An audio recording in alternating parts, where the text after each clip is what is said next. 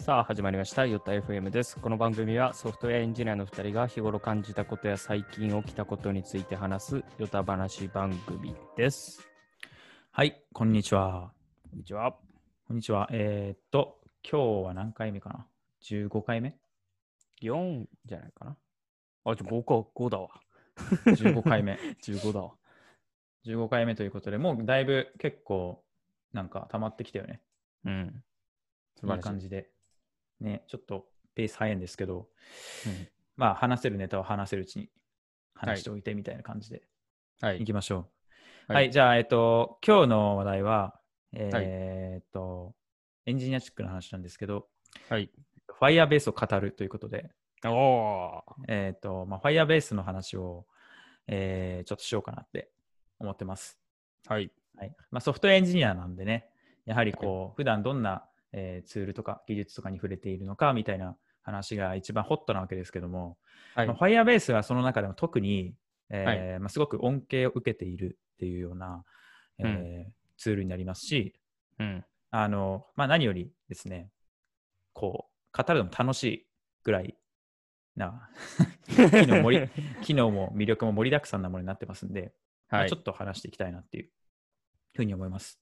はいでよろしくお願、いしまえすー、Firebase っていうのは、えっ、と、まあ、今 Google が、えー、とやってるサービスになるんですけど、まあ、プラットフォームというか、えー何かっていうと、まあ、いわゆるこう、まあ、パースみたいなって言われたりするんですけど、うんあのまあ、ソフトウェアのこううなんていうんですか、えー裏側のサーバーだったりとかデータベースだったりとか、まあ、そういった、まあ、その他機能ソフトウェアをこう実装するためのあらゆる機能とかをこう、えーなんていうんですかね SARS っぽく提供しているような、うんえーまあ、サービスですね、Firebase。で、Firebase は、まあ、結構さまざまなプロジェクトで使われていて、うんえっと、なんだろう、国内でも、まあ、割とその、まあプロダクションで、えーえースタートアップだったりとかが割と広く採用しているようなものになってきていて、うんえっとまあ、どんな機能があるかっていうと、まあ、主に、まずデータベースを、うんえっとまあ、SARS っぽく提供していると。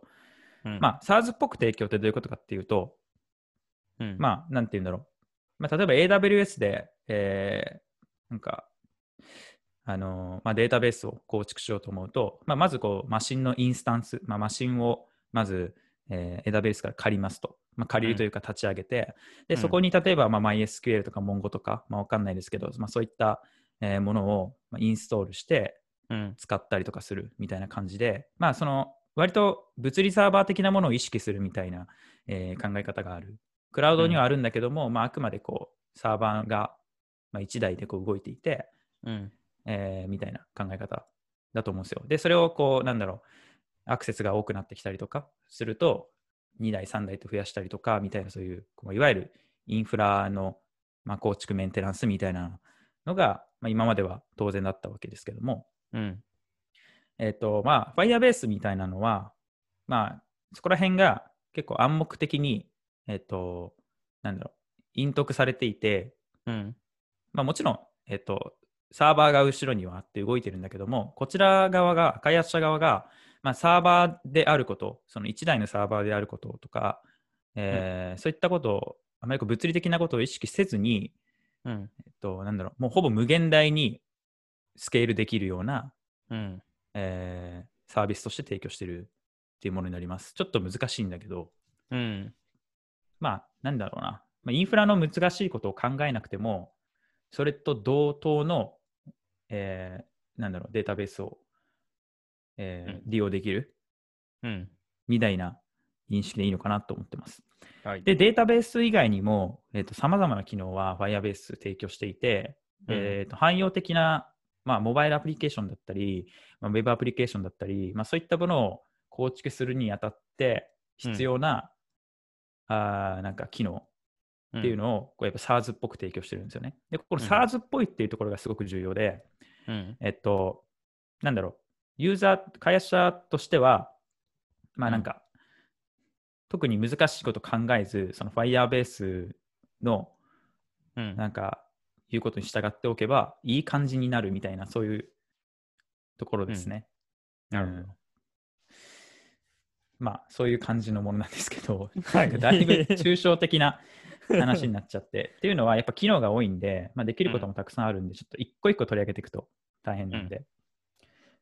まあ、なんで、まあ、フロントエンドの開発に集中して、バックエンドはある程度、えーこう、SARS のサービスに流せ任せることができる。 うん。まあ、そうすることで、開発効率も高くなるし、うん。まああと自分でなんかバックエンド構築していくと、まあ、失敗したりするじゃないですか。うん。うんなんか一見サーバー落ちましたとかね。うん。とか、なんかアクセスに耐えられなくて、このコースは耐えられなくて、うん。なんかすぐ止まりますとか、うん。まあ、そういったことが、まあ、基本的にはまあないうん。という感じですね。はい。はい。しんちゃんは、えー、Firebase 使ってますか 使っ今、マイルシェアでそんなにがっつり使ってるってことはないけど、えー、まあ、リニューアル前のマイルシェアでも、うんその情報保存するのに、一部だけ使ってたりうんうんうんうんはしたことはあります。あと、個人の趣味で、ホスティングだけ Firebase に任せると か、 そうねやっ。ぱ無料で試せることが多いんで。うん、そう、Firebase は、そう、まあ、基本的に無料から始まるんだよね。うん。で、重量課金制なんですよ、基本的には。だから使った分だけ課金されるっていうのが特に素晴らしいよね、うん。素晴らしいやっね。ぱり。なんか普通、やっぱり今までは、やっぱりサーバーを借りるっていうような、まあ、うん。概念だったじゃないですか、ウェブサービス作るときって。うん。まあ、VPN か、VPS か借りたりとか、うん。まあ、それこそ AWS で EC2 借りたりとか、うん。みたいな感じで、やっぱりこう何もしてなくても固定で費用がかかっていく。まあ、うん一つの PC を借りて、うん。 PC というかまあマシンを借りて、そこに何か組み立てていくみたいな。うん。で、いきなりユーザーがバッと増えたら、まあ、その台数を増やさないと対応できなくて、うん。でいきなりこうバズった時はサーバーが耐えられなくて落ちるとか、うん。まあ、そういうこうスケーリングがあまりうまくできないみたいなのがうんまああって、はい。で、まあ、AWS とかは、まあ、そこら辺をもっともっとこう柔軟ににできるような、えーうんまあ、いろんなサービス、まあ、オートスケーリングだったりとか、まあ、ロードバランサーだったりとか、まあ、そういったもので、えートラフィックをうまくさばく工夫っていうのは、えーもちろんやるんだけども、まあ、それはそれでクラウドの構築スキル的な意味で、うん。まあ、割とこう勉強しないとわからないみたいなうん。感じだったんだけど、まあ、Firebase は、まあ、そういったものも全部ひっくるめて、まあ、うん陰徳してくれてるというか、うまあうまくやってくれてると。うん。で、こっち側が知る必要ないっていう。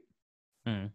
まあ、そういう意味では、なんか割とノーコード的な思想に近い、うん。まあ、ローコードみたいな、各コードがかなり減るうん。みたいな。で、かつ、重量課金ですみたいなうん。ところがすごいですよね。はい。これ、で、まあ、聞実、うん、きたいのは、俺、その、個人的には、その趣味アプリとか、本当にスポットで小さいとこしかうん、まだ Firebase 使ったことなくて、そうだよね。これから話すかもしれないけど、ヒカルは結構、うんい。ろんなプロダクトで実践的はにい使ってみたりしてると思うんだけど、うんうんなんかその辺の知見というか、そうです聞いね。てみたいですね。確かになんかこういう話って、うん技。術のその ナウい話ってなんかみんなとっつきやすとっつくんだけどうん。結局それってなんか本番で利用できるのとかプロダクション環境でも耐えられるのみたいなところが、うん。まああると思うんだけど Firebase はかなりですねこれは歴史もそこそこあってうん。 Firebase 自体は2012年とかうん。だっけな2010年だっけな、えーぐらいにまあ2012年11年ぐらいにできてうん。で Google に2014年に買収されたんですようん。で、やっぱりバックに Google がつくことによって、もうその強固な、えっと、インフラだったりとか、うん。まあ、ネットワークだったりとか、まあ、そういったものが味方についたんで、うん。まあ、相当なこうスケーリング性っていうのをこう実現しているとうん。いうようなところがあって、で、Firebase の中にデータベースサービスとして Firestore っていうのがあるんだけども、うん。まあ、これはなんか、まあ、ドキュメント指向型のデータベースで、うん。まあ、まあ簡単に言うと JSON みたいな保存していくみたいなうん。感じなんだけど、まあ、それのちょっとリッチ版みたいなうん。まあ、あれとかも基本的に、なんだろう、もうほぼほぼ無限にスケーリングするみたいな思うん。考なんですよね。うん。だから無限にでかくなっていくみたいなうん。うん、でこれはめちゃくちゃすごいことだなと思っていて、まあ、てかそういうの想定されているっていうのが一つある。うん。やっぱり。で、えっ、と、うちの場合だと、うちの会社のプロダクトで言うと、もう Firebase を使って開発するっていうのは結構デファクトスタンダードになっていて、うん。えーもう2016年ぐらいから Firebase を使っていて、うん。えっと、そうだな。まあ、うちのプロダクトの一つで500万、国内の500万ダウンロードを達成したは Android アプリがあるんだけど、いはい。まあ普通に DAU 数十万とか、うんあ DAU っていうか、まあ、MAU でもやっぱ、そうですね、まあ、相当いるんだけど、数十万人とかいるようなサービスなんだけど、Firebase 上で動いているっうんていうのがありますね。でも Firebase 上で動くっていうか、まあ、Firebase が提供してる、えーリソースを普通に使っていて、うん。うん。えーっと、Firebase であと便利な機能として、うん。認証の機能を提供していて、うん。まあ、例えば認証の機構をプログラムで実装しようとしたときに、うん。まあ、どうやるかっていうと、まあ、例えばパスワードとえ ID みたいのを、まあなんうんか、こう一致するかみたいなことをするわけじゃないですか。ってうん。ことは、そのパスワードみたいな情報を、まうあん、開発者が持たなきゃいけないんだよね。うん。まあ、もちろんハッシュ化されたりとかしてえいるんだけれども、うん。まあ、そういった、こう、ある意味既得情報みたいのをこう持っていかなきゃいけないと。うん。そういうのを全部こうやってくれるんですよ、Firebase は。うん。うんまあ、Firebase オーセンティケーションっていうんだけど、Firebase でこう認証を取り持ってくれる機能があって、まあ、つまり、えーパスワードとかの管理とか、えーまあ、オース認証だったらその、まあ、トークンとかうん。の管理みたいのを会社側はしなくていいんですよね。うん。まあ、しなくてよくて、えーまあ、認証機構が作れるっていううん。形になります。で、はい作れるだけじゃなくて、Firebase のすごいところは、うんあのデータベース、その Firestore とうん。認証が連携がすごくて、うん。なんか、えー例えば自分の情報について、まあ、ユーザーテーブルみたいのを Firestore に作るわけですよ。うん。まあ、それを書き換えることができるのは自分だけみたいなのを、うん。まあ、すごいなんか一つの設定ファイルで定義できるんだよね。うん。うん、普通プログラムで書くと、まあ、まず認証してサーバー側で。うん。で、えー書き込むそのデータベースのそのテーブルのレコードが、うん。えーそのリクエストしてきたユーザー、まあ、つまり認証したユーザーと一致するかみたいなところをまずチェックして、うん。それで権限を付与して書き込むみたいなことを、まはいはあ、いすると思うんだけど、まあ、そういったことってプログラムで、まあ、かなり、まあ、自由に書けてしまうから、うん。まあ、結構大変なんですけど、うん。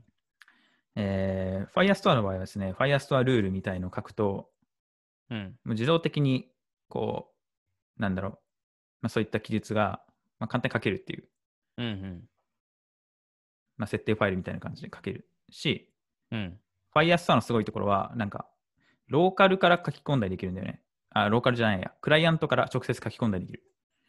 うん。つまり、普通、例えば MySQL にデータを保存したりしてるサービスがあったとして、まあ、これ、れは、まあ、例えばモバイルアプリだったら、えーモバイルアプリから API を叩いて、うん。で、その API のサーバーの中で、まあ、SQL を、えー叩く、まあ、うん SQL をいじるみたいな感じだと思うんだけど、うん。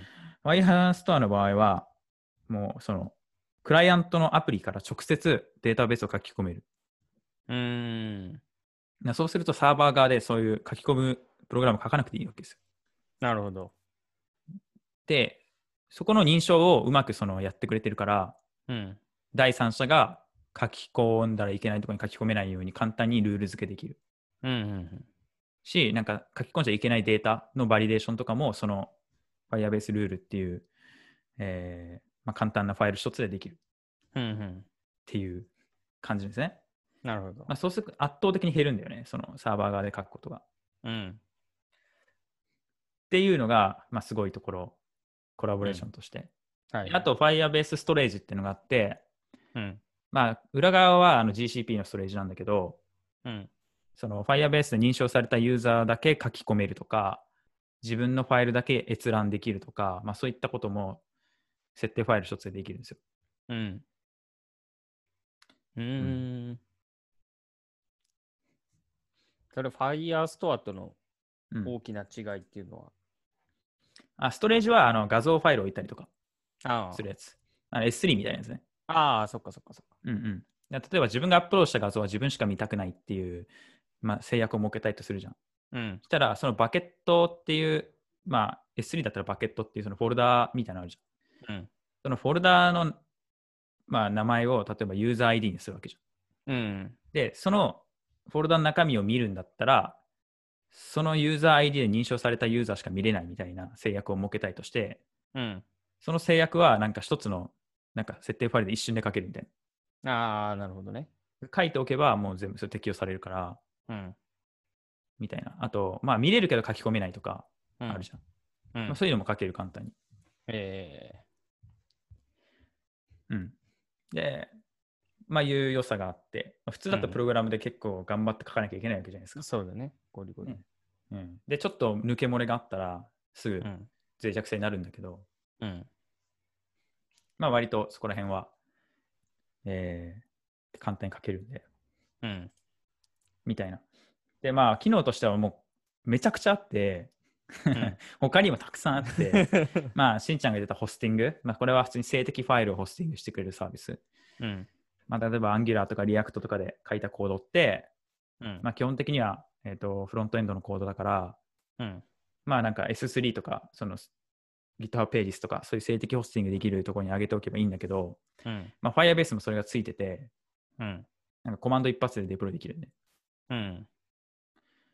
まあ、これもめちゃくちゃ良くて、あと、まあ、Firebase Functions っていうのがあって、うん。これは、まあえー、と GCP のクラウドファンクションズと大体一緒なんだけど、うん。まあ、ラムダみたいなやつ。うん。まあラムダとか言ってもあれだけど、まあ、簡単に言うと、えー一発だけ起動したい関数とかうん。を、えー呼べるようにしてて、うんつまりマシンがずっと走ってんじゃなくて、呼びたい時だけ起動してる、起動して呼べるみたいな。うん。で、処理が終わったら閉じるみたいな感じで、うん。で、しかもそれが並列分散的に行われるみたいなうん。のがありますと。で、えー、Firestore にあるデータが書き込まれたら、この関数を実行するみたいなことが、まあ、もう本当にすぐ簡単に書けるんでね。うん。で、それは全部 Firebase でできるわけですよ。で、その関数で動いたものが、なんかうん Firebase、Firestore のデータを更新するとかも、すごいそうそうそうそうそう。連携して、そうそう。簡単にいけるんだ。そうそうそう。まあ、よくあの AWS だったら、SQS と Lambda の連携みたいなのがあるんだけど、うん。まあ、SQS ってその Q システムにうん。何かこうデータが、データとか Q のジョブが入ったときに、うんそれを、トリガーにしてラムダを起動するとか、うん。あとまあなんかメール、メールが届いたらラムダを起動するとかそういうことできるんだけど、うん。まあ、Firebase もそれができて、うん。なんかデータが書き込まれたらとか、画像がアップロードされたらとかっていう、うんこうイベントドリブンなうん。記述ができるんでうん。で、しかもそれがサーバーレスなわけですよ。うん。サーバーレスっていうのは、もう要するにそのやっぱ物理サーバーを意識することなく、うん。いくらでも広がるし、いくらでも大規模にできるし、うん。勝手にやってくれるみたいな、っうん。ていう良さがめちゃくちゃあります。はい。で、あとモバイルアプリ作るんだったらもう Firebase 一択だなと思っていて、えー、それは全然全く知らないかも。えっと、モバイルアプリその辺の知識。の場合は、やっぱりその、なんだ、Firebase はそもそももともと、最初うん2012年ぐらいの時は、そのやっぱ iOS アプリとか Android アプリのバックエンドをうん。やりますみたいなコンセプトだったんですよ。うん。で、データベースだけだったんです、その時は。うん。で、要するに iOS 開発者とか、Android 開発者って、まあ、割とその、フロントエンドど真ん中だから、うん。こうバックエンド、今みたいにバックエンドのコードかけるみたいなうん。人ってあまりいなくて、まあ、いいやもちろんいたんだけど、まあ、結構割とこう概念的には全く違ったんだけど、うん。まあ、それを結構簡単にできるっつって流行ったんだよね。別うにバックエンドのコードを全然書かなくても、えーユーザーデータを保存したりとかうん。できるみたいな。うん。っていうのもあって、モバイルはすごい、モバイルアプリはすごい強くて、えっと、アナリティクスがついてますと。は要するにじ Google アナリティクスみたいですね。あ。うん。まあ、Google アナリティクスなんだけど、Google アナリティクスの、えっと、モバイル特化版みたいなうん。のがついてますと。うん。で、さらに、えっと、まあ、AB テストが簡単にできるような、えー機能が入ってて、まあ、GUI 上で、えっと、まあ、パターン A、パターン B みたいなのを、まあ、こう、なんか、設定するんですよ。うん。Google オプティ例えばマイズみたいな。そう、なんかか、例えばボタンカラーみたいな、うん。えっと、なんかキーで、ボタンカラーがブルーとレッドみたいなの用意するじゃうん。ん。で、それを、まあ、えっと、アプリ側ではブルーだったら青くして、レッドだ。だったら赤くするみたいな。うん。で、そのじゃあ、ボタンカラーっていうキーを、うん。えーブルーかレッドにするかっていうのを、うん。まあ、50%、50%とかでうん。。やるみたいな設定を簡単に GUI のコンソール上でできて、うん。で、その結果、どっちの方がそのコンバージョンしたのかみたいなのも全部一目で分かるようになってる。うん。で、やっぱ青が良かったねとかっていうのができる。で、青が良かったねってなったら、それを100%青にすることによって、全体が青にもなるみたいな。かことが、まあ、もう入ってるんですよ、デフォルトでそういう機能が。うん。とか、まあ、Firebase といえば、あとは通知で FCM って言って、まあ、うん iOS と Android の通知って、うん。まあ、Android はあの APNS っていうあ、iOS は APNS っていう Apple のノーティフィケーションサービスがああるんだけど、うん。で、Google は、まあ、今はないんだけど、GCM っていうような Google クラウドメッセージングっていうのがあって、うん。まあそれぞれちょっと仕様が若干違ったんで、似ててちょっと違うみたいな。うん。だからそれらをこう、マージして書くことって結構めんどくさかったんだけど、うん。それを FCM っていう形で全部取り持って、Firebase クラウドメッセージに。うん。その FCM に対して API 叩けば、2つのプラットフォームにいい感じにプッシュ通知が飛ぶみたいな。うん。で、なんか、トークンの管理とかも結構しなきゃいけなかったんだよ。そのデバイストークンの管理とかを。うん。それをそれも結構いい感じになってくれたりとかうん。しますね。なるほど。まあ、そんな感じで、オールインワンですよ。オールインワン、えー開発支援システムみたいなうん。感じが Firebase っていうところがあります。まあ、ただ、もちろん今、いいとこばっか言ってきたんだけども、まあ、全然これからだなと思うところもあって、うん。まあまずはもう認証の部分なんだけど、認証もかなり柔軟に作られているいて、すごく便利なんだけど、うん。なんかカスタマイズ難しくて、例えば2段階認証を作りたいと思っても、うん。それはちょっとね、対応されてないから、まあ、かなうりん。難しいんですよ、作るの独自で。うん。 Firebase の認証機構を、えー使いつつ2段階認証を実現するのって、まあ、かなり結局難しくなってしまうね。うん。まあ、あんまり想定されてない、そこはまだ。うん。とか、まあ、あと、えーデータベースだったら、Firestore、すごい便利なんだけど、うん。えっと、やっぱりその独特だから、うん。まあ、えっと、もちろん SQL じゃないし、うん。えクエリも貧弱なんだよね。うん。まあ、増えてきてはいるんだけど、えーっと、なんかまだまだ貧弱で、まあ、普通だったら簡単に相当で取れるみたいなところ取れないとか、うん。そういうのありなまるすほと。ど。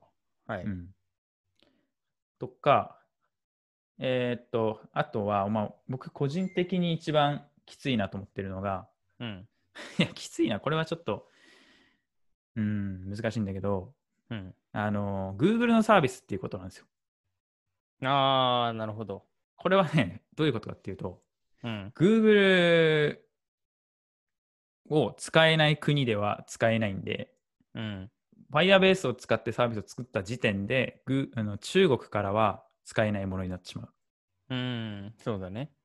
うんまあ、中国とか、まあ、北朝鮮とかスーダンとか、うん。まあ、Google を使えない国ではうん。 Firebase も使えないのでっうん。ていう厳しい現実があるじゃないですか。うん。まあ、もちろんそれを考慮しないような国内だけで使うとか、アメリカ、ヨーロッパとか、そういうふうに見ているんであれば全然問題ないんだけど、うん。俺は最近なんかそこが意外と大事かもななんて思ってきてて。ああ、お、うんっていうか、そうか。え、インフラっていうか、パースなのに ?Google 製だったら使えない。あもう Google のそのドメインというか IP というかそういったものがああ、なるほど。あ中国側がブロックしてるっていうよりは、えっと、普通にブロックしてんだよね、Google がね。うーん。そっちにアウトバウンドしないように。確他のか。サービスは大体大丈夫。えっと、いや、ものによる。あうん。いや、だから、なんか、そうね。アメリカの企業ほどそこはやっぱりきついんじゃないあ、ああ。うん、それこそ特に AWS とかってうん。AWS は大丈夫じゃないかな。全然大丈夫なんだ。Google やわかんないは詳しくはちょっとあれだけど。そうね。まあだからそういうのがあるから、まあ普通例えば中国に向けての IP だけうんプ。ロキシかますみたいなこととかを、うん。まあなんかやろうと思えばできるんだけど、Firebase の場合はちょっと厳しいね、それはうん。やっぱ。り低レイヤーなところ触れないかうら。ん。でもう Firebase を採択した時点でちょっと中国は捨てるみたいな感じかな。なるほど。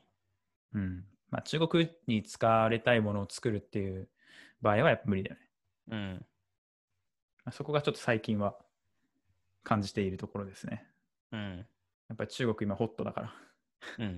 いやこれでもこの動きは加速すると思ってて、うん。やっぱり今アメリカと中国の関係も悪いんで、やっうん。ぱりその TikTok の話もあるし、まあ、だんだん中国側にデータを渡すのって話になってくるじゃないですか。うん。いそやう余で計やっぱりあらゆるサービスもやっぱり中国に対してこうネットワーク提供しないよねっていうことになってくる可能性は全然あるから、すね。それは仕方ないのかもしれないけど。うん。うん。はい。で、いう話なんだけど、どうですかね、Firebase。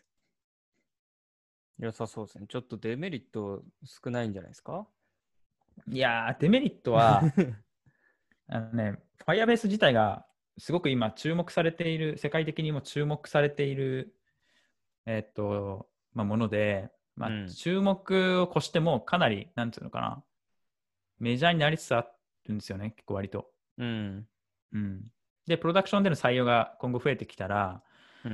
えーもっともっとか、まあ、力入れてくると思うんだけど、うん。そうなってくると、こういったデメリットみたいなところも必ず解消される方向に回ってくるかなっていうふうに思っていて、うん。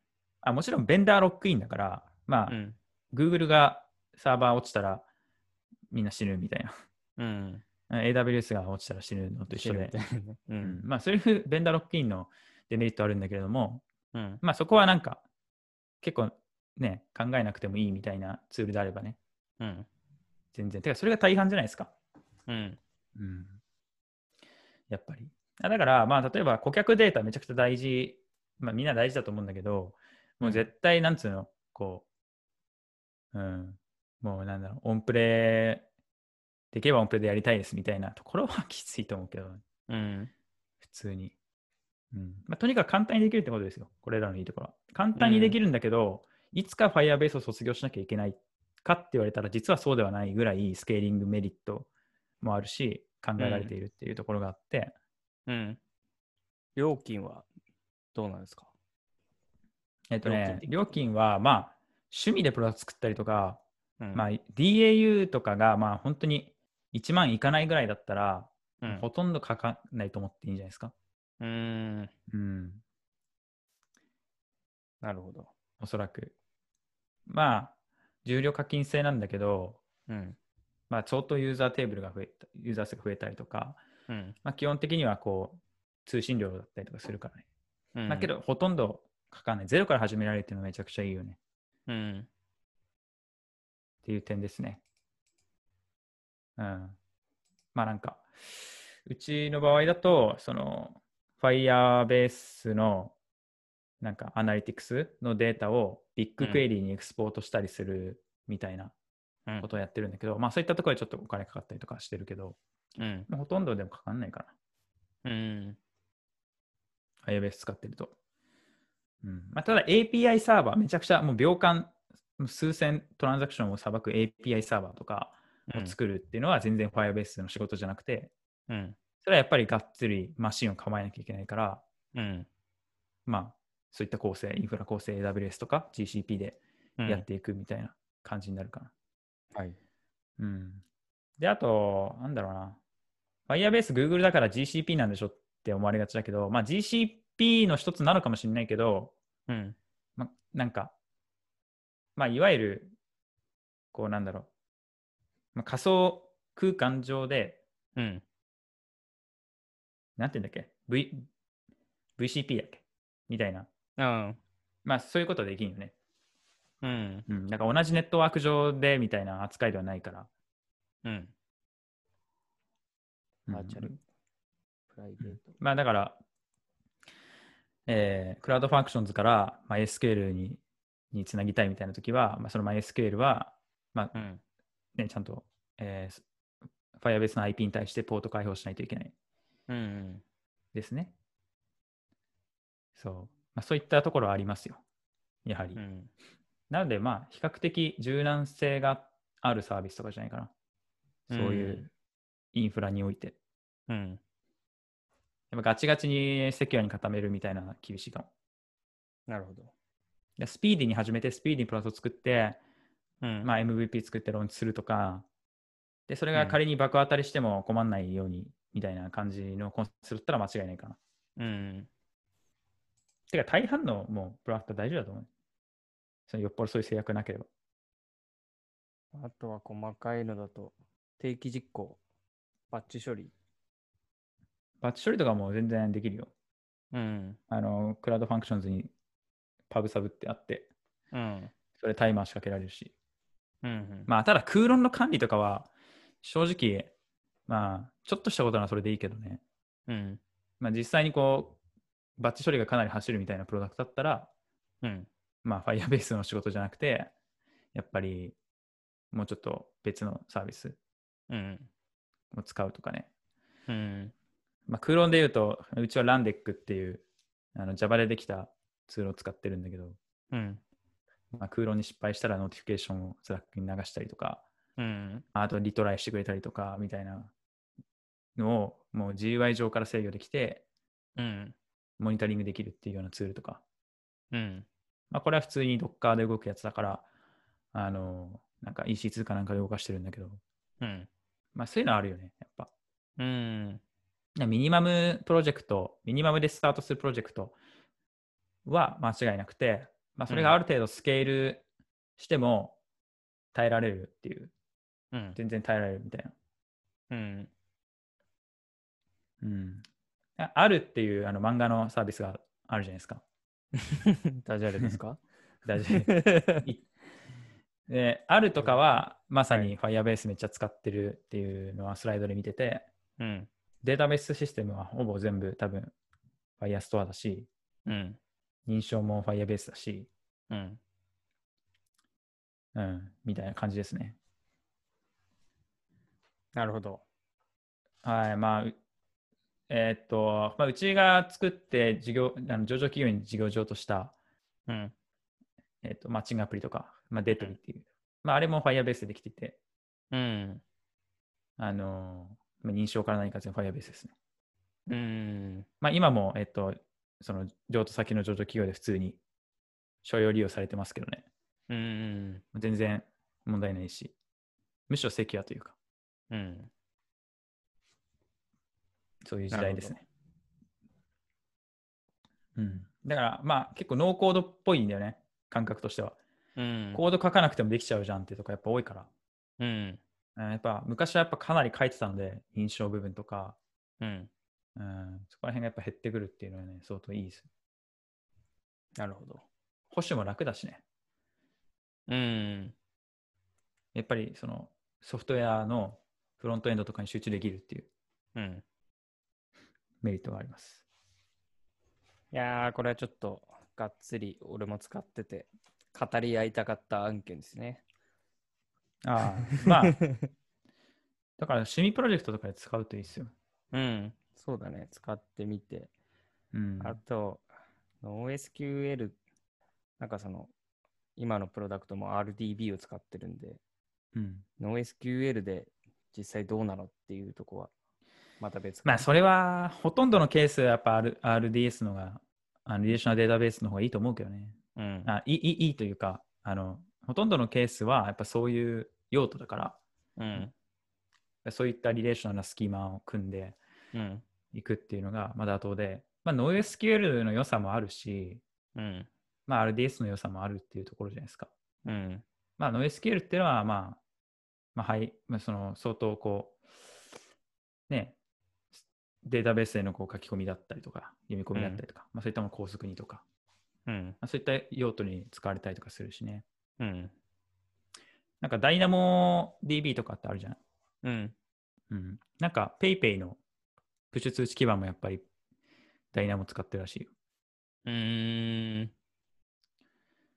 まあみたいな感じで、まあそのデータベース一つとってもいろんなデータベースシステムがあって、うん。まあ、それぞれやっぱり用途によって使い分ける。だから Firestore なんかはすごく柔軟で便利なんだけど、リレーショナルデータベースじゃないんで、うん。えーやっぱり大規模アプリケーションの汎用的なアプリケーションには向いてないよね。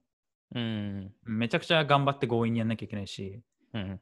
うん、逆に辛くなっちゃう。いや、辛い辛い。辛い辛いです。だからまあ、どういうところで使うのかっていうのは考えなきゃいけない。うん。うん。だからまあ、MySQL とか、外部で MySQL 使うのと、うん。ミックスさせて Firestore を使うとか。前なんかでも全然 Firebase にも RDB みたいな、なかったっけ ?Firebase いや、ないんじゃない ?Firebase には。なかったっけうん。結構難しいと思うよ、それは。うん。うんサーバーレスな RDB システムなんかないからね。うん。ほとんどその、おうん。だファイアストのいいところは、やっぱりそのスケールする、スケーリングがもうすごいいいと。スケーラビリティが高いと。うん。まあだからどんだけスケールしてもいいんですよ。勝手にやってくれるんですよ。まあ、普通うん前スケだったらスレーブやらなきゃいけないし、リプリケーションしなきゃいけないんだけど、うん。それがないっていうところはいいところなんだけど。ね、例えば全文検索したいみたいな時や、ねうんブログ、ブログサイトかなんか作ってさ、うん。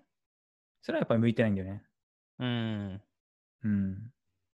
で、そういった区入りがないんですよ。全文検索する。ああ、それでなんかよくググって出てくる。アルゴレアうん。アルゴリアね。アルゴリアか。アルゴリアとかを使うと。うん。アルゴリアめちゃくちゃ伸びてるよね。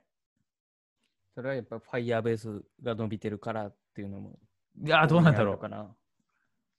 どうなんだろうね。普通にもうユニコーンにぐらいのレベルになってんだけど、アルゴリアは普通に、まあ簡単に言うとエラスティックサーチのとかで使われる全文検索エンジンの SARS みたいな。全文検索エンジンをソ,、あのソフトウェアアザーサービスで提供してますみたいな感じで。そうね。うんまあ、だからアルゴリアとかがね、Firebase に統合されたらめっちゃ強いんだけど、うん。うん。で、クラウドファンクションズで、えっ、と、Firestore の書き込みを検知して、書き込みされたら自動的にアルゴリアに同期するみたいなことを書けるわけですよ。うん。で、クライアントからは直接アルゴリアを叩くっていう。うん。そうすると、一切サーバーの API 書かずに、うん。えっ、と、なんか、検索エンジンが作れる。うん。検索エンジンとそのデータの書き込みができるうん。感じですね。めっちゃ早いしね、アルゴリアとか。うん。まあ、みたいな感じで、まあ、そのミニマムなサービスとか、マイクロサービスも使って、全う然んできる、簡単にできるみたいな世界ですね、うん今。だから、講義の、講義でやっぱりローコード。うん。うん。やっぱ、ね、そういうのを使い倒していきましょうって話です。はい。無料ですしいい時代になっ。た。いい時代になったな。本当ありがたいね。いやー小さいうちは無料って。そう、昔の話だけど、うん。あの、PHP をもう本当に高校ぐらいの時にずっと書いてて、うん。 PHP でウェブサービス作ってたんですよ。うん。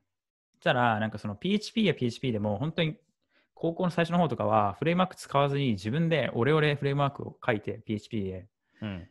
やってて、もうこれがすごいやばくて脆弱性だらけで、うん。なんか作ったサービスが、そのクロスサイトスクリプティングがまあ余裕でできる、うん。まあ余裕でできるっていうか対策したつもりが抜けてたみたいなとこ で、それをなんか IPA って、あの、わかる独立情報あどあの、行政法人の、ああ、おお偉いさんの。そうん。う、その IPA からメールが来てね、うん。あなたのサイト脆弱性あるんで対応してくださいってえー。来るんですよ。これやばいよね。こんなん見てんだと思って誰か通報するのよ。 ああ、なるほど。誰かが、だから、クロスサイトスクリプティングできるかどうかをうん。知らないけど調べてて、うん誰かができることを発見して、それを通報するっていうね。うん。すごい、そういうやつもいるんだなと思って。 まあ、Firebase を使えば、そういうことはあんまりなくなりますよっていう。うん、どうかあ な。クロスサイトスクリプティングは Firebase とはちょっと関係ない。そうだね、別だね。 うん。けど、そうだね。まあ、まあ今そうでもさ、逆にクロスサイトスクリプティングを起こす方が難しいというか、うん。そうだね。まあ、まあ、うん、そんなこともないか。うん、そうだね。まあ、普通にフレームワークにちゃんと準拠して、うん。気をつけていれば、めったに起きないはずだけどね。うん、まあおそらく。う。うんん。まあ、俺はそれよりかは、結構懸念してるのは、うん。この間ノートもそれで炎上してたけど、うん。あの SPA が流行ってるじゃないですか、今。もううんデファクトじゃないですか。うん。 SPA って、もう要するに Web サービスなのに API を使って通信するわけじゃないですか、クライアントとサーバーで。うん。そうすると、こう表示するべきじゃないデータまで API がそのまま返すみたいな設計になってる場合が結構あるんですよ。うん。うん、要するになんかデータベースから取ってきた、セレクトしてきたデータをそのまんまポンとクライアントに返したりとかしてるじゃん。うん。で、これみんなそうだと思うわけ。Rails とか書いてる人って、その初心者で書いてる人とかって。うん。そうで。ユーザーテーブルをそのまんま、レコードをそのまんまクライアントに返すみたいな。うん。だからこれはだから、それでノートはやばかったわけじゃないですか。なんだっけ、ユーザーの IP アドレスかなんかが全部うん。見える状態になってたみたいな。うん。うん。だから結局、それが PHP とかだったら起きないわけで。うん。うん、当然、やっぱり裏側でレンダリングするから、うん。見えない、見えないデータは見えないんだけど、うん。クライアント側でやっぱりそのデータを受け取って、うん。ね、レンダリングの処理してるから、うんまあ、普通に通信内容を見れば見れるよねって話で、ここの方が俺はよっぽどセキュリティに気をつけなきゃいけないんじゃないですかと思いますね。うん。うん。だからね、もうなんか変な話さ、ユーザーテーブルみたいなのがあってさ、そこにパスワードハッシュドみたいなさ、あのカラムがあってさ、それごと返してた人はやばいわけじゃん。うん。んそうですね。なんなら、もっとやばいのは、ハッシュ化すらされてない生のデータベース保存してるやばいやつがいたとしてさ、うん。それはさ、今までやっぱりそれは、あのもしそう保存されたとしても、結局そのデータベースに、まあ、SQL インジェクションとかわかんないけど、まあ、そういった不正な方法でアクセスしないとできなかったのが、もう普通に正規に API 返してくるみたいな実装をね、うん。なんかよくわかんない、なんか人がさ、実装してたら、それはやばいわけじゃないですか。うん。うん、だからそっちの方がよっぽど、その、怖いね。うん。うん、まあ、まさに全然起こりうる話ですね。いや、やばいよね、普通に。うんだってノートでさえそれ、ね、IP アドレスがうんぬんみたいな話だったわけで。世の中の見直したしかもさ最近じゃなかったっけね。 ?2 年前とか。うん、でここって全部センスなんですよ、セン ス。な僕はんもうか炎上しそうじゃないですか、いや、もうこれセンスがあるエンジニアだったらまずやらない。あうん、そのセンスっていうのは、センスっていうか経験っていうか、そあ。こに経験対する知識うん。そう、そこに対する、なんか、なんかアンテナというか、そうの、ん。。これやばくないって気づく そのそれでは気づくというか、そこに対してひひなんか尋常じゃないぐらい、うん。えっと、なんか気にする精神。ああ。で、これは、これ僕はね、そうなんだよ。これ、かなり気に気がつく方で、うん。あの、やばいぐらいうるさいんですよ、この席。もしこうだったらこうだったらみたいな話をよくするんだけど、うん。絶対誰もやらないけど。それ、でちょっと別会で、がそうっつねりやりたいですね。はいホワイトハッカー光 る。で、そう。これを ね、これをね、身につけるためにはね、ハッカー、あの、クラッカーになることです。ああ。うんなるほどね。自分が攻撃する側になって。まあ、攻撃ってい うか、ま攻撃はしちゃダメなんだけど、そうその攻撃できる穴を見つける趣味みたいなのあってお俺うはん昔から、うん。やっぱりクラッキングとか、まあ、クラッキングっていうと攻撃っぽい意味だけど、まあ、そううんいう脆弱性探したりとか、通信内容見てなんかでへへってするの好きなんで うん。そういうのをこうやってる人はかなり自分がサービス作る側になった時にやべえ、こうされるなってわかるね。 あなるほどねだからそれはだいぶね、もうセンスだと思う。センスとか、あの、感なんつうのかな、感覚の問題だと思うんですね。うん。やっぱ全部ルールでベットできないから。うん。はい。ちょっと、またこれは 別の回でやりましょはい。初めてがっつり技術的なことを話せう。た。いや、まあ、でも触りだよ、触り。そうだ ね。フ触りでァイアベースの回し物になったわけですよ。ただやっぱり、 その Firebase とかの SDK も含めて全部オープンソースなんですよね。うん。だから、そのオープンソースって、要するに利用する人数が増えてくればくるほど、プロダクトの質も良くなってくるんですよ。うん。やっぱコミッターが増えていって。うん。で、そうすると、こう、進化も早くなるんで、まあ、うんある意味、布教するとか、自分たちこういう技術使ってるんですってことを世の中に発信していくのはすごい大事で、うんまあそれをやることによって、こう、同志をね、たくさん集めて、よりこう、みんなでいいプロダクトの土壌のうん。ソフトウェアをこう、作っていきましょうと。はい資。産をね、作っていきましょうみたいになるんで、オープンソースはね。うん。うん、なのでやってます。 はい。ぜ ひ。ちょっと上長くなりましたけど。はい。 Firebase だけで40分も話して、45分も話して。やべえな、俺。気持ち 悪い。そうだね紹介でね。しかも。うん紹介だけで。これ機能一個一個紹介深掘ってったらやばいからね。うんはいちょっとね、そんな感じで。じゃあ、はい。やってみましょう。はい。では、お疲れ様でした。じゃあありがとうございました。はい。